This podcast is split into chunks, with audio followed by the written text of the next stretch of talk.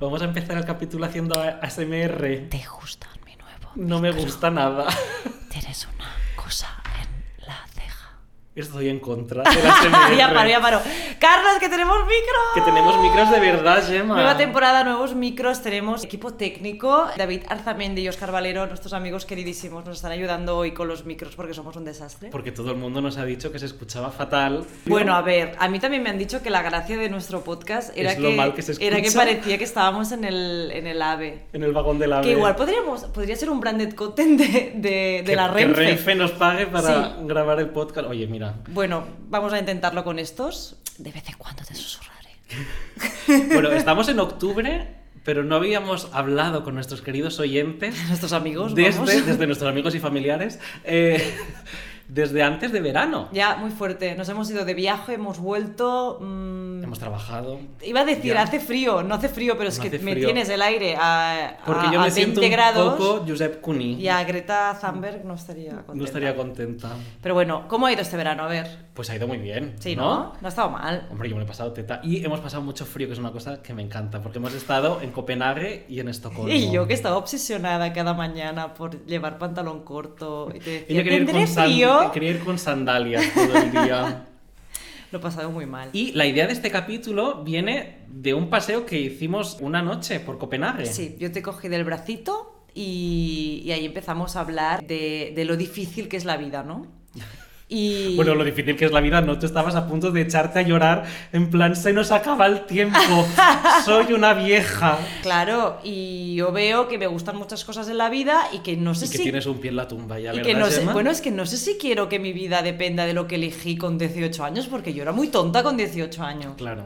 Es que- Pero- pero... yo te dije, no pasa nada. Y en ese momento te hice una retaíla Bueno, es que me quedé tiesa. de gente que no eh, pues que empezó a hacer el trabajo de su vida o s- por lo que han sido reconocidos siendo mayores teniendo 30 o más que tú dijiste gracias Carlos nos fuimos aún después. hay esperanza Y nos fuimos a comer un cinnamon roll Claro. y ya tan contentos. y dimos una vuelta por Cristiania que eso nos, eh, nos Pero esto no lo deprimió digas, más que que, esto es que otra horrible. A cosa. ver, fuimos de eso por- no subimos ninguna Pero no foto. queríamos ir, pero fuimos por curiosidad, en plan, ¿qué será esto tan horrible? Terrorífico. Sí. Pero bueno, no, de, de esa retaíla decidimos. Salió este podcast. Salió este podcast que es una retaíla, un Hall of Fame. ¿Cuántas de veces dirás retaíla? Retaíla. Bueno, es que además, como es un poco ASMR, podemos eh, vibrar las R's. Eh, Pues pero hemos, por eso hemos hecho este capítulo. Claro, hemos Reivindicativo de ser mayor Está y bien, petarlo. claro. Y en Hemos- contra de Forbes. eh, Total, under 20 y under 30. Estamos muy en contra, es muy tóxico. Es muy tóxico No. este. Nos gusta la gente que florece siendo los mayor. jóvenes ya tienen la piel bonita, ya los, los mayores tendremos el éxito. La gracia es un yayete eh, Absolutamente. con Así talento. que nunca es tarde, amigos. Nunca es tarde si la dicha es buena, Gemma. ¿Por quién empezamos? A ver. Pues vamos a empezar con Diana Brillan, Bueno, que es mi obsesión más Ya, ¿cómo repetida. no? De hecho, yo todos los años que he dado clases en universidades siempre les ponía a los alumnos eh, el documental de Diana Brillan y me decían, pero ¿por qué nos pones esto? Digo, porque si no os lo pongo no lo vais a ver. y para mí era como, nadie puede tener esta carrera si no ha visto eh, este documental. ¿les gustaba? Eh, sí, sí, les hacía gracia porque es una señora bastante chiflada. Bueno, entonces, sí, es eso, lo más, siempre, es lo eso más. siempre está bien. La gente seguramente sabrá quién es ella, pero yo quiero mantener el misterio. Y entonces voy a Por si hay empezar a- alguien que por no si hay lo alguien sabe. que no lo conoce. Entonces, para mantener este halo de misterio, voy a explicar toda la vida de Diana Brillan. Ve, pues, Diana cualquier Brillan- excusa es buena. Hombre, cualquier excusa buena para hablar media hora de Diana eso, Brillan. venga, dale. Si alguien ya conoce a Diana Brillan, que pase media hora para adelante este podcast. Diana Brillan decía, lo que uno tiene que hacer en la vida es apañárselas para nacer en París. Y así lo hizo ella, porque nació en París Ya en vamos mal. 1903. Tú y yo vamos mal Vamos porque mal. nacimos en la periferia. Pero... La periferia. La periferia, la suburbia. Entonces, ella vivió ahí hasta los 11 años, cuando la familia se fue a vivir en la Primera Guerra Mundial a Nueva York. Ella decía que lo único que le gustaba en esta vida era bailar.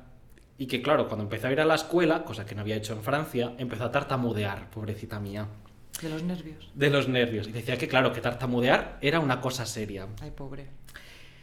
Lo único que, se, lo único que hizo en su vida, en su juventud. Cacarajaba. Cacarajaba. Lo único que hacía en su juventud era ir a baretos de Harlem a bailar. Pero cambió cuando a los 21 años conoció el amor de su vida, que esto es una cosa que a ti siempre te encanta. A los 21, la tía, qué Sí, suerte. bueno, pues pero era en otra época. Era antes de la Segunda Guerra Mundial, Gemma. era otro criterio vital. Ya, también es verdad. Bueno, pues conoció a Reed Brillan y decidió irse a vivir con él a una casa Pero con él bien. con todo- él bien. Ah, no, no, él- pues ella, tuvo decía- suerte. ella estaba enamoradísima y decía que hasta el día en que él se murió estaba nerviosa cuando entraba en una habitación, que decía que, bueno, esto no es muy mm, feminista a día de hoy, pero decía que una mujer tenía que sentirse un poco incómoda, un poco que tenía que, que poner la espalda recta cuando veía entrar Ay, a ay, su ay, hombre. ay, ay. Bueno, a ver, mm, si es de- por ambos lados me parece Es bien. un poco- Es como mantener el... Que no haya esa naturalidad como para tirarte un peo y... Es que eso es no, terrible. Eso es fatal. No. Eso Diana Brillan No, no, no, lo aprobaba. pedos no. Siempre magia. Pero vivieron en una casa upstate en medio del campo hasta que decidieron mudarse a Londres porque Reed consiguió un trabajo ahí y según ella, que dice que iban un poco apretados a nivel económico, decidió abrir un negocio de Me lencería. gustaría ver lo apretados que iban. Todo mentira, porque ella decía, lo mejor de Londres es París, porque puedo ir a comprarme trajes a mi amiga Chanel. Claro. Imagínate lo apretada Sí. que iba. Pero llega un momento en que deciden volver a Nueva York y ¿qué hacía? Bailar. Esta señora no paraba de bailar. Obsesionada con bailar. Y una noche estaba en el San Regis y se le acercó una señora y le dijo, oh, qué bien baila señora y qué bien viste. ¡Oh! ¡Oh! ¿Quién era esa señora? Pues esa señora era Carmel Snow, la directora de Harper's Bazaar. Y le dijo, oiga, ¿por qué no escribe una columna en mi revista? Y le dijo, ¿qué? ¿Yo? Dice, pero si yo, vamos, no me levanto hasta media mañana, dice, y lo único que hago es estar leyendo la prensa desde la cama. Y le dijo que se estaba loca, que ya no había trabajado en su vida, que, que no, que ya no tenía ganas Y de era hacer porque eso. iba bien vestida y le vio como... Claro. De hecho, ¿sabes qué desayunaba Diana Brillan? No. Pues Diana Brilland desayunaba eh, una tostada con crema de cacahuete y un vaso de whisky. Ole, ole, muy bien. Imagínate para entender un poco el carácter de esta señora. Estupenda. Pero Carmen Snow le dijo eso. ¿Por qué no haces una columna? Y con ese título, Why Don't You, empezó una columna de opinión en Harper's Bazaar. Que la podría haber cagado, esa señora podría no tener ni idea. Total, bueno, No. pero en esta época. Es que, claro, en esta época esta cosa de los currículums y tal Ya, no ya, ya. existía como tal. Que ella tenía, pues eso, pues sus 30 y algo cuando empezó ahí. ¿Qué escribía en Why Don't You? Pues escribía cosas como: ¿Por qué no lavas el pelo de tus hijos con champán como hacen en Francia? ¿O por qué no te compras un cinturón de Schiaparelli con tu nombre y tu número de teléfono grabado en él? O, uno que me encanta también, ¿por qué no te pones tres diamantes gigantes en el pelo como hace la duquesa de Pero Kent? era todo absurdo siempre. Era todo absurdo. Vale. Era. O sea, no tenía ni pies ni cabeza, era totalmente surrealista, porque ella tenía esta manera de vivir. Claro, de rica, ¿no? Pero llega un momento que llega. Espera, hablando del champán, ¿tú sabías que, que el pelo Messi de la Jen Birkin es gracias a la Coca-Cola? O sea, qué horror. O sea, que igual lo Tú del Imagínate champán- cuando vas a un cine, ¿no? Y vas ahí pisando la, co- la moqueta esa Pues asquerosa. eso son- pero eso son las. Hombre, espera. eso es Coca-Cola. Terrorífico. Sí. Pues llega la Segunda Guerra Yo creo que Mundial. lo deja brillantísimo. Hombre, Ay, lo Jane puedo. Birkin. Mañana lo pruebo. Dale, dale bien. Con cava. llega la Segunda Guerra Mundial y hacer Why Don't You era una cosa sin sentido, Frívola. totalmente decir lava el pelo con champán a tus hijos. Y decidió dejar a un lado la columna y dedicarse únicamente a ser editora de moda. Y ella fue la primera editora de moda de una revista. Porque no existía ese papel hasta antes. Esta cosa de una estilista que trabajaba mano a mano con un fotógrafo y tal, lo inventó la señora Diana Brillan. Pues gracioso que. ¿Sabías que justo fue Diana Brillan la que convenció a otro late bloomer de la moda para que descubriera su verdadera pasión? O sea, era un señor español que nació y creció entre plantaciones plataneras en Canarias. El mojo picón. ¿Quién es este La señor? Canaria. Este señor es la Manolo Blahnik. Me encanta que nos sale un poco puertorriqueño. No sabemos imitar el Señor, acento canario. Ya, no, yo solo sí canto mojo picón, pero creo que estamos siendo Bueno, ofensivos. el señor de la paparruga era Manolo este Blahnik. señor no nos entusiasma porque no estamos muy a favor de los taconazos. Así que no sabemos, bueno, Diana Brillan. Te tendrías que haber estado callada, Diana Brillan, y no recomendarle nada a Sí. este señor. O sea, Pero, quizá ¿qué le hay dijo? gente que es mejor que se quede sin florecer, Claro, ¿no? es como yo le hubiese dicho, ay, qué gracioso el canario, me hubiese dado media vuelta. Pero no es lo que hizo Diana Brillan. Cocíname unas papas. Comían unas papas aquí en Estudio 54. No, pero a ver, la mujer, ojo tuvo. Ajá. Hombre, sí, porque el business le fue bien a Manolo Blahnik. Claro. Entonces, a ver, te explico muy rápido, porque la historia de Manolo Blahnik es como de late bloomer de manual. Sus padres le mandaron a estudiar Derecho a Suiza. Claro, súper manual. Estudiar Derecho en Suiza. Bueno, es que late bloomer igual eh, tienes que ser un poco rico. Un no sé, poquito. esto re- Bueno, reflexionemos. Todos los Ya. míos son ricos a morir. Los míos no todos, pero creo que eso es lo que te permite llegar a cierta edad y decir, ay, pues me gusta. Pues ahora ya que. Ahora quiero la sí, que mecanografía. estoy aburrida de contar billetes, voy a hacer algo en la vida. No, pero Late Bloomer de manual quiero decir porque empezó muchas cosas y, las- y todas también las dejó. Empezó a estudiar Derecho en Suiza, lo dejó. Estudió Arquitectura y Literatura, lo dejó. Se fue a ¿Sabes? París Perdón, voy a hacer un y inciso. estudió Arte, ya está. ¿Sabes que yo empecé diseño gráfico? Claro y que duré, lo sé. Y duré cuatro días. Sí. Y mi madre dice que es la carpeta más cara del universo. Un beso, mamá.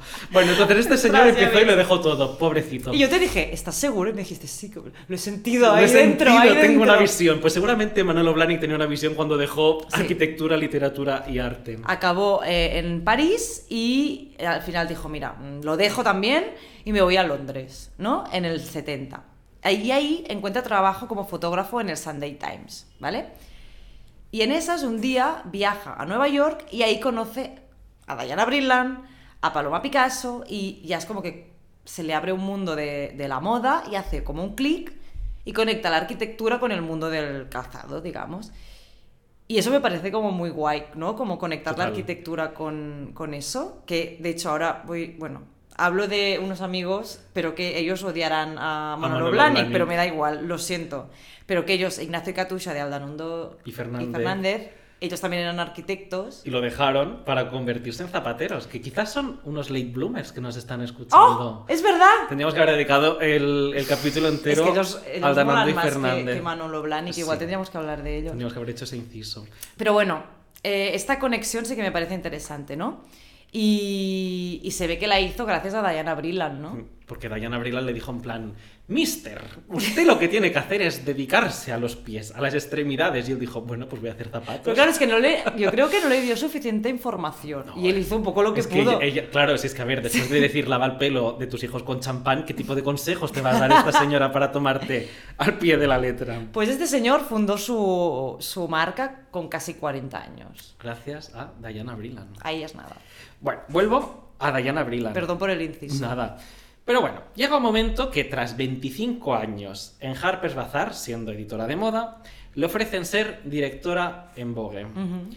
Y llega ahí y lo pone todo patas arriba. Y es una déspota. De hecho, hay una película que se llama Funny Face, que es un poco como si fuese El Diablo Viste de Prada, pero a la antigua, que explica... Ríete tú de la Wintour. Ríete tú de la Wintour, claro, pues esta señora era todavía peor, porque vamos, se ve que iba tirando en plan pues los abrigos por el aire y estas cosas Wow. que nos imaginamos de las directoras de, de- de revista. Y esa película, Funny Face, pues muestra esa directora de revista que está totalmente loca y un aspirante a modelo que es Audrey Hepburn, que es lo más. esta. Eh, Cuando llegó a Vogue, pues decidió, pues claro, reventarse todo el dinero de condenas. Decidieron hacer sesiones de fotos durante un mes en Japón. Decidió poner a personajes que no eran los típicos en las portadas. Puso a Cher, puso a Barbara Streisand. Muy barato de Decidió producir fotografiar todo. a toda la gente que era alguien del swing in London simplemente por lo guays que Lo eran. más, lo más, lo Os más. hubieseis, hubieseis sido amigas. Sí. Diana Brilland y tú. Me habría escupido la cara igual también. Pero tras 10 años de excentricidad y gastos en Vogue, ¿qué hicieron? Pues echarla. Pues echarla, dijeron, señora, que es, es la gallina, no, no da tantos huevos de oro. Se acabaron los editoriales exóticos. eh. Y entonces, en el 71, le dijeron, está despedida. ¿Qué hizo ella? Cogió la máquina de escribir, abrió la ventana y la tiró. Una máquina de escribir voló por Park Avenue. ¡Wow! ¿Mató a alguien? No, se ve que no, pero imagínate que señora Qué chiflada miedo, ¿no? Que te tirando, caiga al lado. tirando una máquina de escribir, una máquina de escribir de los 70, Que o sea, pesa que es un- que eso, vamos, pesa te cae por la muchísimo. cabeza. Esto me recuerda que Ya- se ve que, perdón, ¿eh? No, no. pero que se ve que Andrea Gassi, eh, cuando perdía algún torneo, él siempre regalaba sus raquetas, en plan, a alguien que se encontraba por la calle, porque decía, no voy a jugar nunca más a tenis. Ya está, me O dedico sea, al un poco macramé. lo mismo, ¿no? Y después se tenía que volver a comprar todo, Claro, porque porque lo había obviamente dado volvía a todo. jugar. Esta yo creo que era un poco más agresiva, que era un poco de voy a, voy a hacer que vuele una máquina de No, escribir. él lo regalaba en plan cookie, pero claro, un poco absurdo. Cuando, después de tirar esa máquina de escribir, fue al despacho de su jefe, de Alexander Lieberman, que era el director creativo de Condenast, y él, que estaba en la ventana dándole la espalda, le dijo, ¡Alex! I've met red Russians and blue Russians, but never a yellow Russian. Pero hablaba así Diana Sí, sí, Abril. hablaba así como loca. ¿Y esto qué significa? Que es un- una metáfora. Le dijo, he conocido rusos pasionales y rusos depresivos, pero nunca un ruso cobarde. Y el otro estaba ahí a la espalda que le dijo, Que el señora... otro es el que la había echado. Claro, decía, señora, pírese de aquí. Señora, ahí tiene dej- usted la puerta". Pues Claro, déjeme en paz. Y me compra usted una máquina de escribir nueva. Claro. Y ella llega a su casa, pues totalmente destruida. ¿Cuántos años tenía aquí, pobre? Pues ahí de- debía tener pues 60 y largos, casi 70.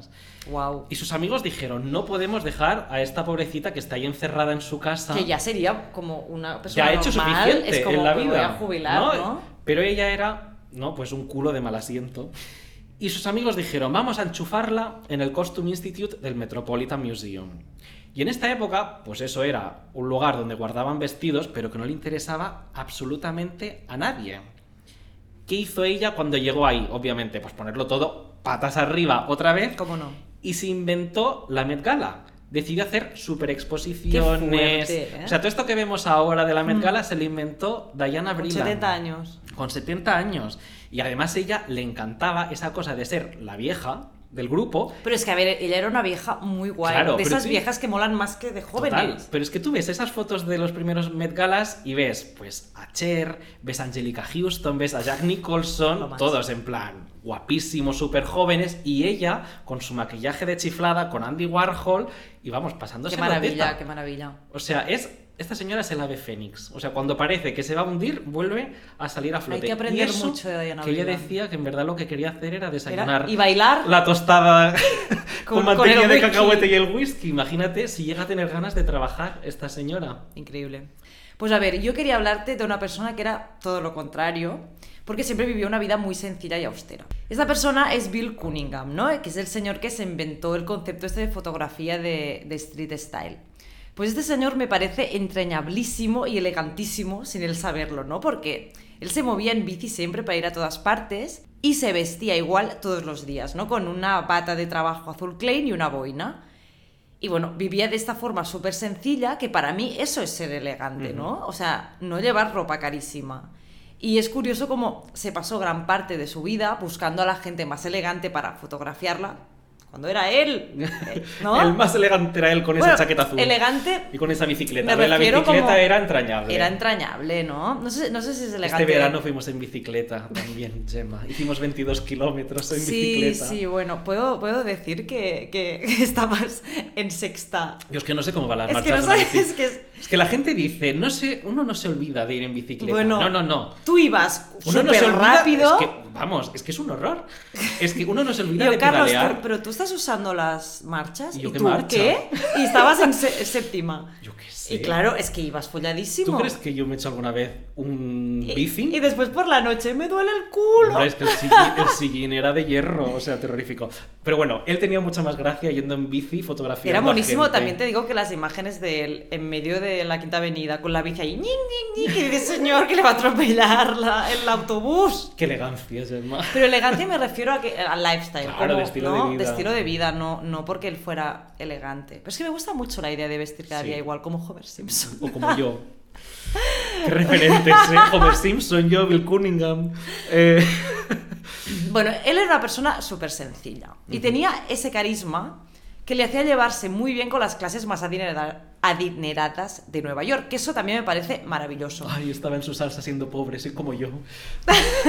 No, es que la gente rica como que le veía y le decía, hombre Bill, tal, te hemos guardado champán, te hemos guardado comida. Y él decía, no, I'm Uy, working. Uy. I'm working. Pero era majísimo y se reía con esa risilla. Y con esos dientecillos ingleses. Y se ve que cuando acababa la última foto, él se iba a su casa. Ñigu, ñigu, ñigu.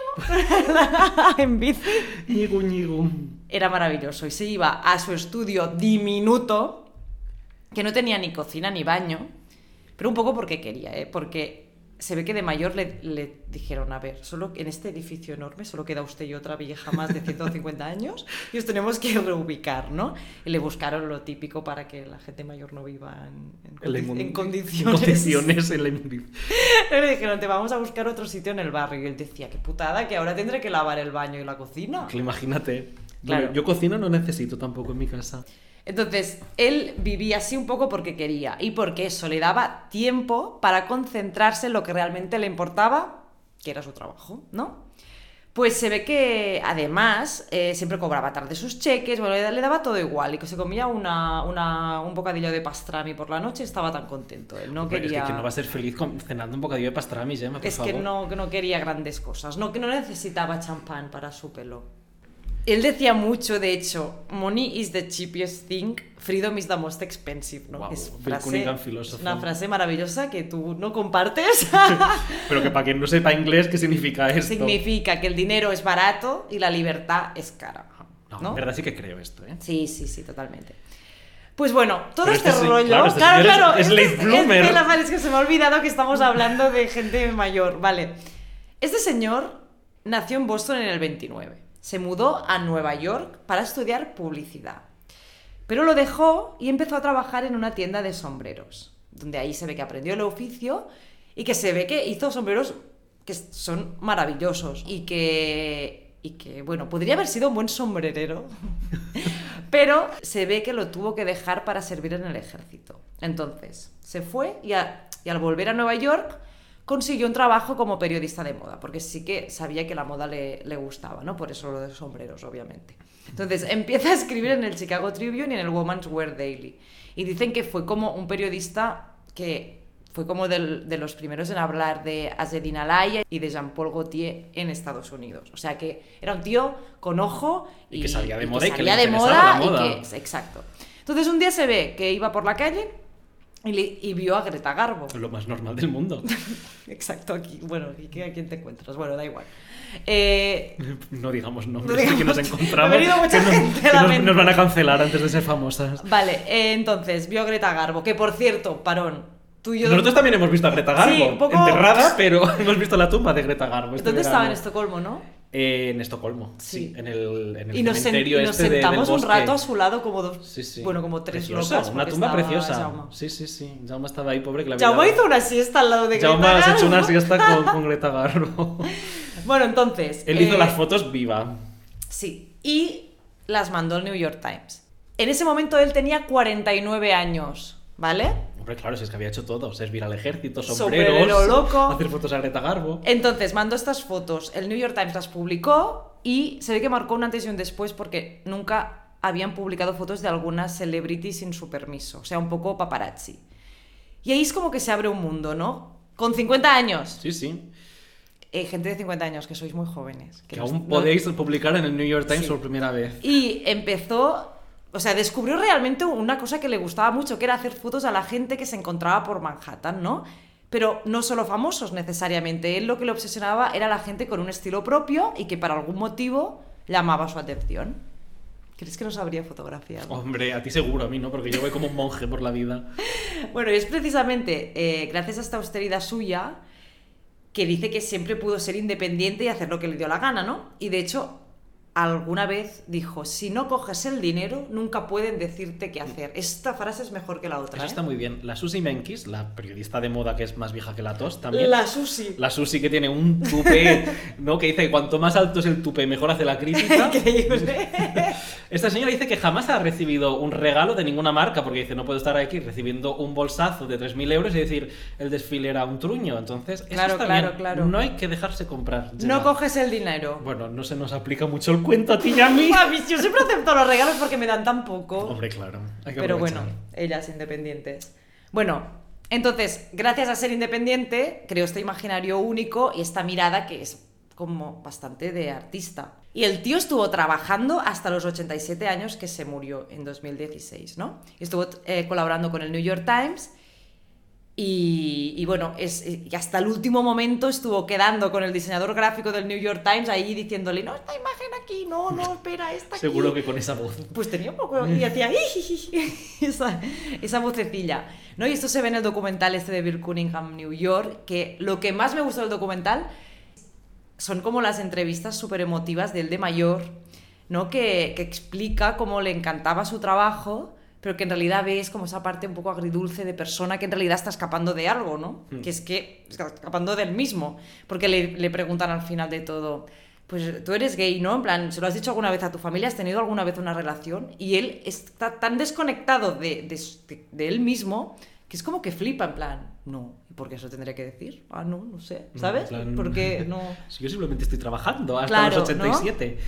Y entonces es como que su relación fuerte es con la moda y con la fotografía, que está muy bien porque es un tío muy interesante y ves que se lo pasaba muy bien, pero a la vez A ti dices... se te rompe el corazón. Mira, es que se me está poniendo... Este, ¿Tú ves normal que se me ponga? Es que no estoy lo... Estoy mal de la es que cabeza. te emocionas con todo, Gemma. Pero es que yo creo que hay algo aquí, que como una neurona que falla. que me la arreglen. Que alguien apriete esa neurona que está suelta. Bueno, esa risilla. Bill Cunningham, lo más. Encantador. Encantador. Este señor que siempre fue viejo. Sí, siempre. Es que, fue. Hay gente que, sí- te hay ves gente que na- imágenes de él de joven y ya era viejo. que es que hay gente que nace vieja, totalmente. Como Franco. ¿No? No sé. Madre mía. bueno, a ver, ¿a quién más me traes? Pues mi segunda gran obsesión vital. ¿Rica también? Hombre, mira, hoy solamente voy a hablar de ricas. Yo en general siempre hablo de ricas, Ya, pero ya. hoy todas, hoy no se escapan. Y yo en ninguna. cambio, es vivía Ay, muy austero. era ay, libre. Mm, working class. Anda ya. Bueno, yo voy a hablar de Peggy Guggenheim, que esto no es que sea rica, es que viene de una familia, ¿no? De magnates. Dinero no traiga. Dinero no traiga porque esta señora lo trae a Carlos. Estos días me he leído Out of this Century, Ujú. la autobiografía de Peggy Guggenheim. Y me he no quedado... tenías suficiente con la No tenía biografía suficiente normal. con la ¿eh? Te- biografía Algún normal, detalle no te había con el quedado claro. documental. No, había que leerse la autobiografía por si se me escapaba algún ¿Qué has fleco. descubierto? Pues he descubierto que la señora le dedica la mitad del libro a hablar de los amoríos, los maridos, Bueno, es los que eran amantes. bastante interesantes. Pero ahí no aparece el arte en ningún lugar, en la mitad del libro. Ella explica, mira es Copenhague, que mira separa, Barcelona. separa al artista del hombre. Será eso. Y tenía la vida pues de señora rica que se pasea por medio mundo sin trabajar y conociendo a este y aquel. Bueno, lo más. Ella era cinco años más joven que Diana Brillan, que es un Era poco Brilán, mi el referente, referente de este capítulo. vital. Como cuando hicimos el de Marina Abramovic, que ibas diciendo 10 años más. 10 cinco años menos. pues ella era un poquito más joven que Diana Brillan, pero también, vamos, del año de, de la Catón. Y nació en una familia judía riquísima, los Ujú. Guggenheim. Esta familia había hecho una fortuna con la minería y con el ferrocarril en el siglo XIX. Vamos, que eran ricos, ricos, ricos. ¿Y qué hacían los ricos, ricos, ricos? Pues no lo sé, no he tenido el gusto. Pues estar viviendo entre Nueva York, París y Londres, lógicamente. En esa época. Claro. Chu, chu. Chuchu. Pero ¿cómo iban? Pues, pues en barco. ¿Y cómo volvió un día el papá de Peggy Guggenheim a Nueva York? Ay, ay, ay, ay, ay. En el Se Titanic. viene drama, se viene Chan, drama. chan, chan. y se hundió el barco. Entonces se murió el papá de, de Peggy Guggenheim en el Titanic. Las mujeres y los niños primero. Claro, y el señor Guggenheim al agua, pobrecito. Pobre. Entonces se murió cuando Peggy era una niña. Ujú. Pero ellos siguieron teniendo esta vida de familia rica. Pobre, qué fuerte también que se te muera el padre en el Hombre, Titanic. es bastante- ¿eh? hombre, Es que mucho- hemos hecho era mucho Un broma. poco frívolo, pero bueno, que se hundió, pobrecito. Muy fuerte, pobre. Entonces ellos seguían viviendo, Peggy, su hermana, la madre, pues claro, una vida de rica, rica, rica. Porque rica se tiene que decir diez Hombre, veces. rica, rica, rica, rica, rica, rica. Y los tíos de Guggenheim eran los albaceas, eran los que estaban ahí pues gestionando eh, el dinero de la familia. Y se dieron cuenta que el padre se había reventado toda la fortuna haciendo malas inversiones Ay, ya le en fue París. bien este desaparecer, ¿eh? Y ella dice que solamente recibió de herencia 450 mil dólares. Y como yo estoy loco, digo, ¿pero cuántos son 450 Claro que no es lo mil mismo que dólares ahora. Pues ahora serían 8 millones de dólares. O sea, sí, una Solo barbaridad. una ca- calderilla. Según ella, ser pobre. Ella decía que era la más pobre de los Guggenheim. Wow. Con ese dinero se fue a vivir a París y se dedicó pues, a lo que a ella le gustaba, el arte antiguo, la literatura, aprender idiomas, pero su madre veía que esta señora estaba chiflada y dice, yo aquí le tengo que controlar un poco los dineros porque se me los va a reventar. Dice, y esta pobre va a estar después aquí mendigándome más dinero y no le voy a soltar ni un duro. Ujú, ¿Y qué hizo? ¿Qué hizo? Pues darle un estipendo. En plan, tú tienes que cobrar Ah, tanto al vale. mes, porque si no, te lo vas a gastar todo. Vale. Y estos años se dedicó pues, a criar a sus hijos, a ver iglesias antiguas en Italia, Ay, qué a conocer maravilla, a un ¿no? artista. Pues bueno, una vida que yo desearía. Pero en 1937 se muere la madre y ella, que no quería darle dinero, pues lógicamente Hereda. hereda. Y hereda otros 450 mil dólares. Venga, 8 millones Venga, más. otro millón- ocho millones Venga. más. Y en ese momento ella estaba viviendo en Londres y dice, mira, voy a abrir una galería de arte. Pero dice, uh, pues sí que no sé nada de arte moderno. Me encanta de- pe- pensarlo después. Uy, bueno. Claro, en esta Pero ya, la- época- ya lo tienes todo. Claro, que no se tengo ve dinero, voy a arte. hacer una galería, pero sí que no sé nada. Y entonces ella tenía 40 años y dice, Marcel Duchamp, ayúdame. ¿Había sido amante? Se había trincado a Marcel Duchamp, sí. Y Marcel Duchamp le dice, no te preocupes, yo te explico todo, la diferencia entre el arte abstracto y el surrealismo. Y le dice qué artistas tiene que exponer en la galería. Vale. Y expone a Jean Cocteau, a Henry Moore, a Alexander Calder y a Vasily Kandinsky. Casi nada. Y cuando expone a Vasily Kandinsky y expone una obra que le interesaba a su tío, recibe una carta de parte de los Guggenheim de Nueva York, de su tío Solomon, escrita por Gila von Revey, que era la señora que asesoraba qué obras comprar a su tío Solomon. Y la puso de vuelta y media. Y le dijo que era una vergüenza que utilizase el apellido Guggenheim para comercializar con el arte. Que ellos lo que hacían era ser mecenas, no comercializar, que eso era muy vulgar. ¡Sucia! Sucia. Y la galería acabó siendo un fracaso, pobrecita mía. Ay, porque ¿por qué? nadie le compraba los cuadros porque los ingleses no entendían nada de lo que estaba pasando. ahí. Pobre, vale. Pero llega la Segunda Guerra Mundial. Pobre- es que, claro, les pasan a todas las Primeras Guerra Mundial. La Segunda Claro, Guerra claro, Mundial. claro, madre mía. Y vuelve a París. Y cuando está ahí en París, ¿qué decide hacer? Pues decide comprar arte a todos esos artistas que seguían viviendo en París y se pone. Pero empieza la, la guerra mundial y se va a París. qué Sí, valiente. sí, sí, claro, cierra la galería y dice, bueno, ¿qué hago yo aquí en Londres? No pinto nada, me voy a París. Vale. Llego a París, ¿qué voy a hacer? Y dice, pues voy a comprar una obra de arte al día. Y entonces, pues claro, se pone a regatear con los artistas y a decirle, bueno, esto te doy tanto, no sé qué. Se Pues aprovechó Entre un tanto y po- se tanto. aprovechó un se- poquito de los se- artistas. Y se da un revolcón de vez en cuando con todos estos para sacar un buen precio también ella. Oy, oy, oy, oy. Y hace toda su colección hasta No que. digas estas cosas, esto no lo sabemos. Bueno, esto sí lo explica Ah, lo ella, la explica ella. autobiografía. Claro, ella explica, no sé si Brancusi lloró más por venderme esa obra o por dejar de haber tenido sexo conmigo. Imagínate, eso lo explica ella. Si es que ella es más fuerte. Que el y en vinagre. el 41, cuando ve que están llegando los nazis ya a Francia, dice, bueno, me voy a pirar porque me van a matar, porque soy judía. Y se va a Nueva York con Max Ernst y con un grupo de Claro, todos artistas pa' Nueva que York. quiere proteger ella en Nueva York. Y en el 43 decide abrir otra galería en Nueva York. No había tenido suficiente con el fracaso de Londres. Y abre una galería que se llama Art of this Century, también asesorada por Marcel Duchamp, y expone por primera vez Jackson Pollock.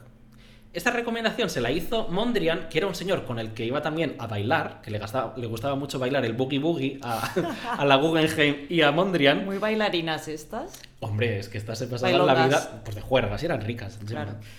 Y Pollock se convierte en su protegido. Ella le alquila una casa a Jackson Pollock y a su mujer, a la pintora Lee Krasner, para que vivan en Long Island y los dos hagan sus pinturas. Y mientras tiene esa galería en Nueva York, decide hacer una exposición que se llama 31 Mujeres Artistas. Y le pide a una de tus artistas favoritas, a Georgia O'Keeffe, que muestre su trabajo ahí. ¿Y qué le dijo Georgia O'Keeffe? ¡Por ahí! que te peines. Y entonces eh, ella dijo que no, que esto de estar ahí como unas repudiadas siendo las mujeres, que no, que ella o tenía una exposición sola o con todos los hombres. Pero porque no quería. O sea, Claro, bien, ¿no? Lo porque que... ella decía, aquí no tenemos que ser aparte, Hombres aquí por un tenemos que lado, estar, mujeres por otro, claro, claro, tenemos que claro. estar incluidas. A ver, que lo hizo con buena fe la, la Guggenheim. Sí, bueno, claro, quería no mostrar lo que hacían las mujeres, Sí. pero la otra le sentó como una patada. No, pues muy bien, muy bien. Y en el 47, con 49 años, decide cerrar la galería. Y claro, todo este, todo este periplo, ¿no? De la galería en Londres, de construir su colección de arte, de la galería en Nueva York, pasa en 10 años, entre los 40 y los 50 de la Guggenheim. Ujú. Y entonces, en el 48, un año después, dice, mira, yo me piro en- de Nueva York, aquí no hay nada, y me voy a Venecia, que es una ciudad que siempre me ha gustado, y como tengo dinero, me compro un palacio. Ella explica que como no era muy, muy, muy, muy rica, pues se compró un palacio solamente de una planta. Ah, vale, un pal- Porque claro, palacete, un palacete. claro, en el Gran Canal, pero solamente de una planta, porque no tenía tanto, tanto dinero. Y ahí, pues en la Bienal de Venecia muestra su colección, abre su casa, ¿no? Donde ella vive, pues con sus mm, 200.000 perros, vive, de- ¿no? Con, con- con el gondolero que la lleva de un lugar a otro. Bueno, una maravilla. Hasta que se muere en el 79 y decide ser enterrada junto con todos los perros en el jardín de su casa. Es muy fuerte, esto lo vimos, ¿no? La lápida con todos los nombres de los perros al lado de Y ella, imagínate. Y última curiosidad, te he dicho que Diana Brilland desayunaba la tostada de... Que desayunaba la... No, pues esta se ve que la gente que iba a sus fiestas decía que ponía las patatas más rancias eh, en las Es fiestas. que- O sea, que era una rata haciendo fiestas porque ella decía que quería Es que tener las ricas dinero. venidas a menos son las peores, ¿eh? ¿Cómo saca uno dinero en esta vida? Pues gastando poco, obviamente. sí, pues sí. Y ella quería tener dinero para comprar arte. Pues no le pega, ¿eh? Ese rata. No, pero bueno, se ve que las fiestas no eran un despiporre. Qué fuerte. Pues ahora mm, de rica en rica y tiro porque Ay, me toca. bien. Me gusta que que voy hables de una rica. Sí, es la única rica que que te voy a explicar su historia. A ver, yo quería hablarte del Saperetti, que también creció en una familia riquísima, porque era hija de un magnate del petróleo, y su historia es un poco similar, porque ella también, digamos, que rompió con su familia, ¿no? Pero ella totalmente, también económicamente, ¿no? Ni 8 millones ni niños Ni nada. muertos. Yo me piro. Ella se buscó la vida, pero bueno, es verdad que tenía una muy buena educación gracias a haber crecido en una familia tan privilegiada, ¿no? Pues Peretti se crió en Roma, en un palacio renacentista. Bien de palacios. Sí. Y, pero bueno, con el tiempo ella dijo, atención, esto te encantará, que se convirtió en una jaula de oro. Ay, qué, dra- ay, qué sí, drama. Pues ya voy yo. Al Ya palacio. picoteo yo en esa jaula. Bueno, entonces estudió en Suiza y de muy joven ya se buscó la vida, ¿no? Y, y empezó a enseñar italiano y hizo de monitora de esquí en un pueblo de la montaña de, de habla alemana, ¿no? Porque me has mirado. No, no, así? porque pienso, es que qué vida más absurda, Es que ¿no? es absurdo. Sí, O sea, es venir de una familia rica y decir, no, que me voy a, voy a Me ser voy a monitora comprar- de esquí. ¿Qué dices, señora? Bueno, Yo vale, qué sé, pero ella es lo igual que a mí me quería. gustaba. Follow your dreams. Sí, en el 63, cuando tenía 23 años, decidió mudarse a Milán para estudiar diseño de interiores, ¿vale? Porque recordemos, este capítulo va de gente que se Late da cuenta bloomers. tarde de lo que quiere hacer, por lo tanto, gente que está un poco liada. Entonces, se va a estudiar diseño de interiores después de haber sido profe de esquí y de italiano. Y luego, un par de años después, empieza a trabajar de modelo, ¿dónde? No sé. Barcelona. Hombre, bueno, con es la- que el Saperetti tuvo una relación muy fuerte con Barcelona y Sí, con sí. Cataluña. Cataluña. Eh, pero como ella, obviamente, era más que una modelo, que era una tía con, pues, con un gusto único y mucho estilo y tal, pues se codeó con la Gauche Divine catalana y le hicieron fotos, pues, Salvador Dalí, Uriol Maspons y bueno, lo petó tanto, tanto, tanto que se mudó a Nueva York con una de las mejores agencias de modelos de, de ese momento. Entonces, llega a Nueva York, conoce a Halston, El diseñador al de moda. diseñador de moda. Y se hacen intimísimos, como tú y yo. Y se convierte en la modelo de Halston. Yo no entiendo cómo yo no soy la modelo de Carlos Uh, Ay, Moreno, pero bueno. Que alguien contrate a Diana para que sea mi musa. Salía en todas sus fotos. Además, en ese momento también tuvo una relación con Helmut Newton y también la empezó a fotografiar muchísimo. O sea que en esa época está en todos lados. Eh, esa época son los 70. en Nueva York. Entonces, obviamente, ¿a quién se encontraba en las fiestas, Hombre, a Carlos? Diana Brilland, Hombre. la vieja ahí en medio de toda esta gente joven, en plan, ay muchachos, da- dadme whisky. Porque si er- cuando eres mayor, lo, mejo- lo más inteligente que puedes hacer es ir con gente joven. Hombre, claro. a chupar. Chupar la sangre. Y cuando eres joven, lo más inteligente que puedes hacer es ir con gente Sí. mayor. Para chupar la sangre también. También el conocimiento. Exacto. Entonces, un poco de cada mundo. Entonces, era la modelo del momento, ¿vale? Y dijo, era la modelo del momento. Pero ella nunca se había sentido muy cómoda con esta profesión, ¿no? Y decía que la veía un poco antinatural. Entonces, rodeada un poco de este ambiente creativo, ella dijo, oye, a ver, aquí todo el mundo está diseñando, aquí todo el mundo está haciendo cosas maravillosas, y yo qué, yo aquí solo... ué, ué, ¿Posando? No. Y dijo, yo que ya me hago mis complementos, son estupendos y me he visto súper bien, Quiero ser diseñatrice. Exacto. Y empezó a diseñar joyas para Halston, que es su amigo. Y también diseñó pues este, este frasco maravilloso, icónico de perfume, ¿no? Mm, que tiene sí. como forma de Sí, Eh, de que esto lágrima. era dificilísimo de producir, pero era un Que es diseño de la Peretti. icónico. Ay, que te gusta el uso de icónico. Icónico, lo he dicho ya 10 veces en este capítulo. Ella ahí ya tenía 30 años. Que ya sé que no... no- Hombre, en nuestra edad. Que tú Nuestra estabas edad. agarrada del brazo diciendo que, que tenías un pie en la tumba, o sea que. Bueno, pues empieza a diseñar con 30 años, pero no fue hasta los 40 que se emancipó totalmente de Halston y empieza su carrera como diseñadora totalmente mm, Independiente. independiente para Tiffany's, que es por lo que se la conoce Claro. así un montón, porque estuvo 40 años en Tiffany's, ¿eh? Y ahí sí que dicen que, bueno, revolucionó totalmente el mundo de la joyería, bla, bla, bla, bla, bla. Y se ve que ya el día del estreno de su primera colección, pues ya se agotaron todos sus diseños. O sea, desde el minuto uno esta señora lo estaba petando. Superstar. Superstar. Entonces, 40 años trabajando para Tiffany's, creando piezas icónicas. como el collar ese maravilloso de forma de escorpión. Mm. Este, para mi cumpleaños, si quieres, me Sí, gusta sí. mucho. ¿Qué más? Y después también me gusta mucho el brazalete ese plateado que, ¿cómo se llama? De- como de hueso. Sí, no un sé cómo se bowl. llama. Sí. Que esto, esto es muy gracioso. Aquí se acaba la wishlist porque ninguna, ni una cosa ni la otra, Gemma. Entonces, ¿sabías que este, este brazalete estaba inspirado en Oh. Barcelona? Hombre. Se ve que las formas orgánicas de la casa Milá de Gaudí le hicieron pensar este diseño. ¿Qué te Ay, parece? Pues fan, porque es mi casa favorita de Barcelona. Exacto. Pues bueno, pasa a los 70. En los 70 es la modelo de, de, De Halston. de Halston. En los 80 es la diseñadora de Tiffany's, ¿no? Y en esa época es súper asidua, como todo el mundo, a Estudio 54, ¿no? Y está todo el día de fiesta con Halston, con Andy Warhol y con toda la trupe. Y dicen que en esa época tuvo una pelea muy grande con Halston, ¿no? Y esto es muy gracioso porque nadie sabe muy bien qué pasó. De hecho, hay la serie esta de Netflix que... Que se la- inventa la mitad. que se inventa la mitad y la gente que vivió esa época dice que es terrible el guión. Pero bueno, cuenta Warhol eh, que esa noche Elsa tiró a la chimenea un abrigo que le había regalado Halston por Navidad. Ah, toma Bien por de saco. drama. Y dijo Wa- Warhol, que es muy gracioso, esa fue la noche más chic. Claro, no hay nada más chic que tirar eh, un abrigo A a ver, no una hay, na- no hay chimenea. nada más chic que una buena pelea mm, de fiesta. no, pues en ese libro eh, habla de, de Diana Brilland también, Andy Warhol, que es muy gracioso. Dice, Diana Brilland hace que el más mínimo detalle sea importante, hace que caminar a la farmacia sea como un viaje alrededor del mundo y hace un viaje alrededor del mundo como caminar a la Es farmacia. que es lo más esta señora. Y Warhol lo sabía. Totalmente. Pero bueno, no hay detalles de este enfado, eh, ni de que cómo lo arreglaron, así que, bueno, supongo que esos excesos de salir tanto y tal, pues estaban un poco más irascibles y, bueno, Perjudicados. sí, exacto. Pero el caso es que esta pelea fue como un momento clave para Elsa, en plan de, ya no puedo más con esta vida, de excesos tal y cual, y dijo, yo me voy. ¿Y dónde se fue? A Barcelona.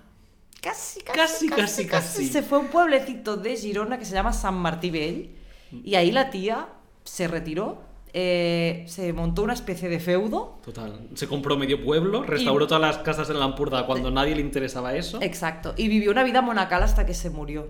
Y ya está. Y, y sus amigos, bueno, cuando murió, justo nada, no sé, como unos meses después, se estrenó la, la serie esta de Halston Sí, de de Netflix. Netflix. Y sus amigos de la época dicen, menos mal que la Que se Peretti- murió". Menos mal que la Peretti se murió. Porque esta la habrían liado desde San Martín Bay, la habrían escuchado en Nueva York. de Pegando por qué gritos. esta actriz tan fea hace de mí, por qué todo es mentira, no tenéis ni idea. En- Esto no fue así. Exacto. No tiré el abrigo a la chimenea. el abrigo se lanzó a las chimeneas. Exacto. Así que nada, Elsa Peretti, mm, con 40 años, descubrió que. Y se retiró. Al final, a mí me fascina esta gente que llega a un punto que dice, mira, ni Nueva York ni leches. ¿no? Sí, sí, la sí. Guggenheim se fue a Venecia y esta dijo, pues me voy a San Martín que Bay está, está más fuerte. y dejadme ¿eh? en paz. Sí, sí, de sí. hecho, la Peretti abrió un teatro que está aquí al lado. Sí, sí, sí. sí. eh, porque le interesaba, y claro, como tenía dinero, pues dijo, voy a abrir aquí un teatro en Barcelona. Ella porque me catalana, apetece". ¿eh? Sí, sí, ella más catalana que, bueno, que el pan tumaca. y te voy a hablar de una señora que de catalana tiene poco, pero que es rica, rica. ah, qué raro, muy bien. A ver. Pero mucho antes. Es que igual, es lo que te decía antes, que igual hay que ser rico para. Para ser Pero esto no es Blume. un mensaje que yo quiera dar. No. No, además. Lo que tienes que tener Además, es dinero no, en la no. cuenta. Y además que el último. Bueno, no, pero el último es una historia muy t- triste. Da igual, No- continúa. no adelantemos sabemos, no acontecimientos. sabemos si hay que ser rico o no. Te voy a hablar de Julia Margaret Cameron, que fue una señora que nació en Calcuta en 1815, Ostras. a principios del siglo XIX. Su padre era un militar escocés y su madre una aristócrata francesa. ¿Y qué decidieron hacer con esta niña? Pues mandarla a estudiar a París y a Londres y no volvió a la India hasta que tenía 19 años. Ujú. Llegó y se puso malísima, lógicamente. Ay. y pilló una tuberculosis ahí que se estaba muriendo. Ay, ¿Y pobre. qué, qué iban a hacer con esta señora? Dijeron, hombre, llevarla a Suiza, quizás no se la nos llevamos muere al, por al el hospital camino. del tórax de Tarrasa. claro, que está mucho más cerca de la India. No, se la llevaron a Sudáfrica, que es donde estaban bueno, tampoco Los- está lejos, ¿eh? es- Sí, pero hombre, entre Suiza y Sudáfrica. Mm. Se la llevaron para allá, que es donde estaban los hospitales antituberculosos. Una época muy mala, Muy mala muy para mala. tener tuberculosis esa época. Y ahí conoce a Charles Hay Cameron, que era un abogado inglés que tenía inversiones en las plantaciones de café de la India. Ujú. Se casaron, se fueron a vivir a Inglaterra y tuvieron... Se curó. Se, cur- se Vale. curaron, se curaron los dos. Ah, vale. Ay, qué bien va Sudáfrica para curarse de la tuberculosis. Sudáfrica. Conexión con mi próxima historia. Después te Ah. la cuento. Tuvieron 11 hijos, Joder. algunos biológicos y otros adoptados, pero 11. Menos mal que algunos adoptados. porque si no, la señora pobre no, no, no 11 paraba. años ahí embarazada. qué Y esta horror. tuvo una vida de señora bien hasta los 48 años que en la Navidad le dijo su hija, ten mamá, un regalo. ¿Qué había en ese regalo? Una cámara de fotos. Y le dijo que eso le ayudaría a no sentirse Pero tan porque sola. sí, ¿eh? Claro, en plan, Vale. estás sola, ¿no? Pues te regalo una cámara Menos de mal que fotos. lo regaló un gato. porque si no, no habría habido late Claro. blooming. Pues le regaló esa cámara y se pasó el primer año aprendiendo a usarla. Y tras hacer 20.000 pruebas, reordenó toda su mansión, instaló un estudio fotográfico en el gallinero y en la carbonera puso la sala de revelado. Qué maravilla de señora. Ah, Y como conocía a toda la aristocracia y la burguesía inglesa, pues los o no, aprovechó para fotografiarlos a todos. Fotografió pues a Darwin, ¿no? a todos los escritores de la época. Y en una carta a su hija le dijo, he cambiado la sociedad de los pollos y las gallinas por las poetas, profetas, pintores y adorables criadas, todos ellos retratados en mi humilde granjita. Ay, sí. Al año Humil- siguiente. Humildísima, seguro. humildísima, seguro. Al año siguiente dijo: Yo aquí tengo que ser la manda más, y se apuntó a la Sociedad Británica de Fotógrafos. Y se convirtió en la primera gran fotógrafa de la historia. Pero, lógicamente, tenía muchos detractores que criticaban su trabajo. ¿Por qué? Por ser mujer. No, porque decían que le faltaba técnica a esta señora.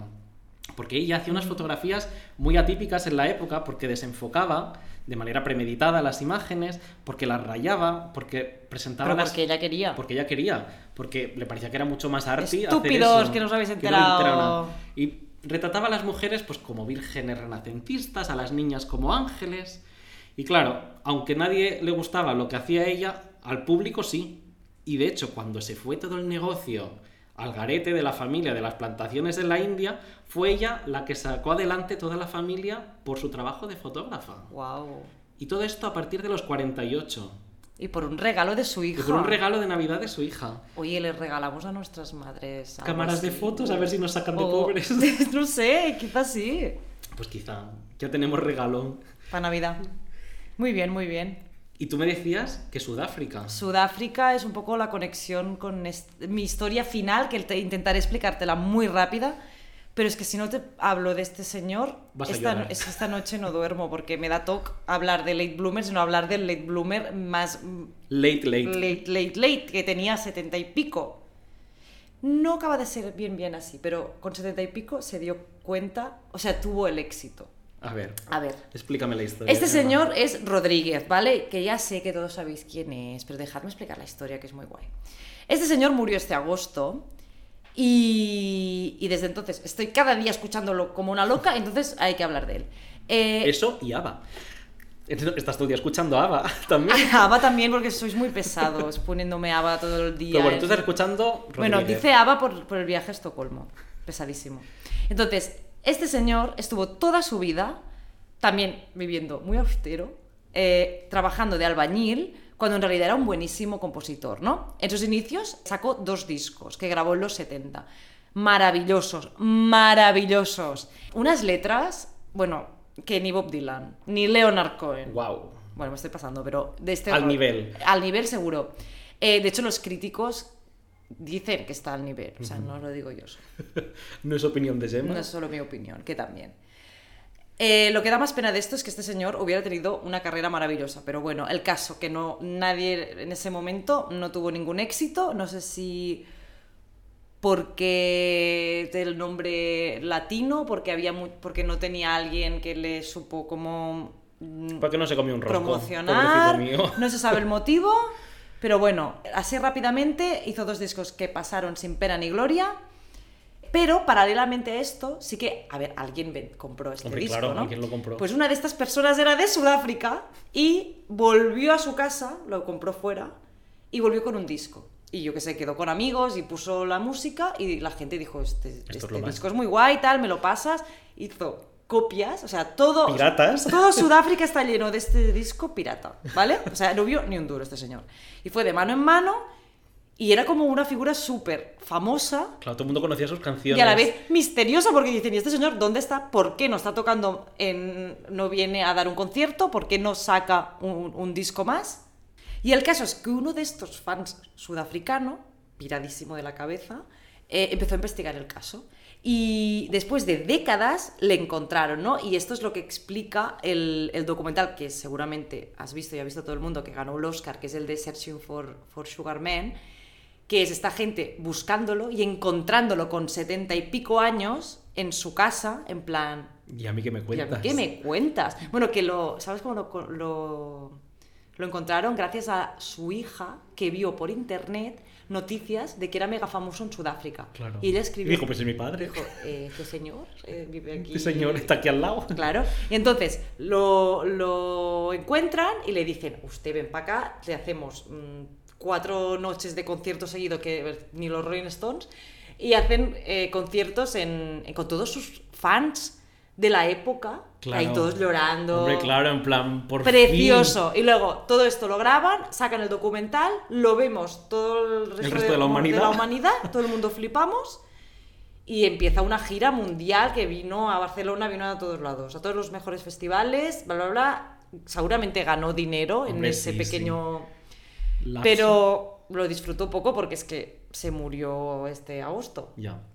Pero bueno, parecía un señor feliz. Parecía un señor feliz. Como que le da un poco igual todo. Imagínate, en plan, yo he vivido aquí tan pichi toda mi vida y ahora de golpe me llaman diciendo que soy famoso Sí. en Sudáfrica. Pero bueno, al Además, menos murió sabiendo que era bueno. Bueno, no, era bueno igual, que la gente lo Lo reconocía. había reconocido. No significa que no fuera bueno. Bueno, maravilloso, Rodríguez, lo más, lo más, lo más. Lo más, lo más, lo más. Muy entrañable. ¿Esto te genera paz interior? ¿Crees que hay futuro más allá de los 32? Gemma? Sí, me he dado cuenta que la gente muy mayor me da mucha ternura. No hemos hablado de Chiquito de la Calzada. No hemos hablado de Chiquito de la Calzada. Bueno, es que claro, podríamos haber hecho un podcast de cuatro horas ni y de media. Chuslan Preave. Ni de Eh, Joseph Albers, sí, bueno, ni de tanta otra gente. Pero bueno, ya saldrán en el podcast sí, en no algún está otro mal, no momento. está mal. Pues nada, hay tiempo, ¿no? Pues Pero sí. no te relajes. Y un poquito de champán en el Claro que sí. Nunca es tarde si, la, dicha es buena. Nos Vale. vemos en un par de semanas. Adiós, Carlos. Un beso. Un beso.